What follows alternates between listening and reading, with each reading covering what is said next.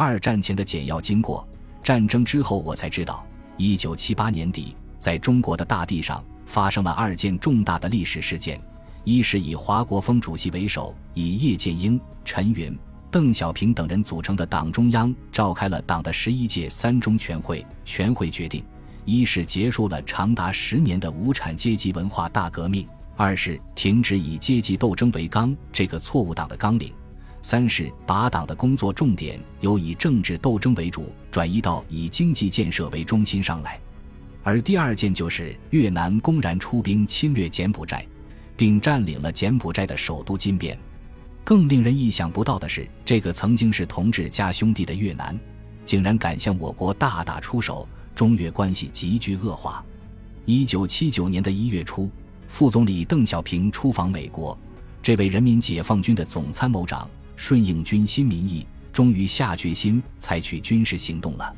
就这样，教训越南保卫祖国的历史重担就责无旁贷地落在了我们这一辈年轻军人的肩上。一九七八年月十一月，我所在的部队。昆明军区十四军四十二师一百二十四团一营二连正在文山州丘北县平远街参加军事演习训练，突然接到上级的命令回营。那一晚，我们们连夜回到了营房文山。紧接下来就是进行战前的准备工作。十一月十六日晚，我所在的部队开始向边境集结。经过了两天多的行军，我们来到了马关县马白公社新寨大队。进驻在村民家，这时部队开始扩编。我们营由原来的三个连队、二个步兵连和一个机炮连，扩编为五个连、三个步兵连、一个重机枪连和一个八十二无后坐力炮连。我由原来的二连分配到了新建的三连。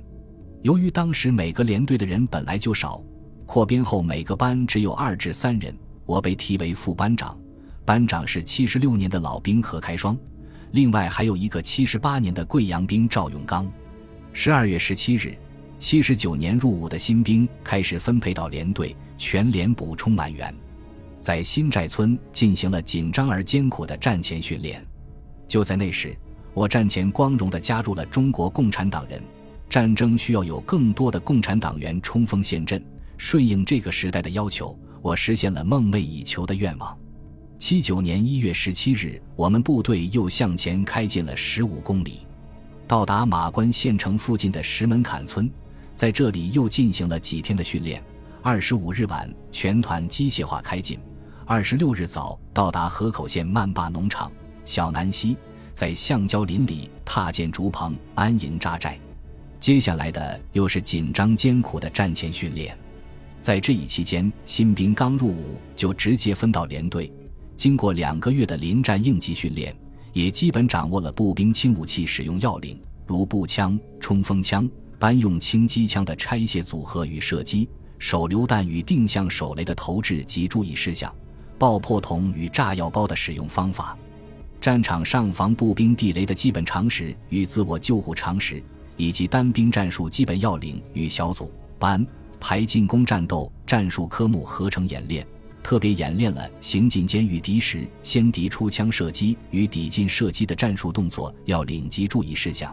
所谓一切战斗准备基本就绪，就等上级命令了。有一天，我们连队炒了一个莲花白炒肉，好久没有吃到肉了，大家很新奇。正在吃饭时，营长来到了我们连队，他对全连人员说：“同志们，对不起大家了，今年的年只能这样过了。”等打完仗回来再好好吃一餐，这时我才意识到今天是春节了。二月十三日，我们剃光了头，全营集中在农场的一块空地上召开誓师大会，每个人端了一碗酒。教导员作战前动员后，营长命令一口干。我不会喝酒，但那时候的场景我不得不干了。酒下肚后，只感觉到晕乎乎的，看着一片光头，我不知道是好笑还是难过。回到竹棚后，大家都在写遗书。二班长王德新来到我们班说：“老蒋，你的遗书写了没有？”我说：“我不写，我不想死，我想活着回来呢。”说真的，我真的不想死，因为对于死我一点心理准备也没有。尽管死我很害怕，但我从来没有想过。我们班的战士看我和班长何开双都没有写遗书，他们一个也没有敢写。十四日。我们把背包捆好，放在了农场的一个仓库，只留下武器和挂包水壶、干粮、雨衣。夜幕降落，我们燃起火，大家都围在火边，等待长夜的过去。那一晚没有一点笑声，大家心情都很沉重，谁也不说话。人们心里想的是什么，谁也不知道。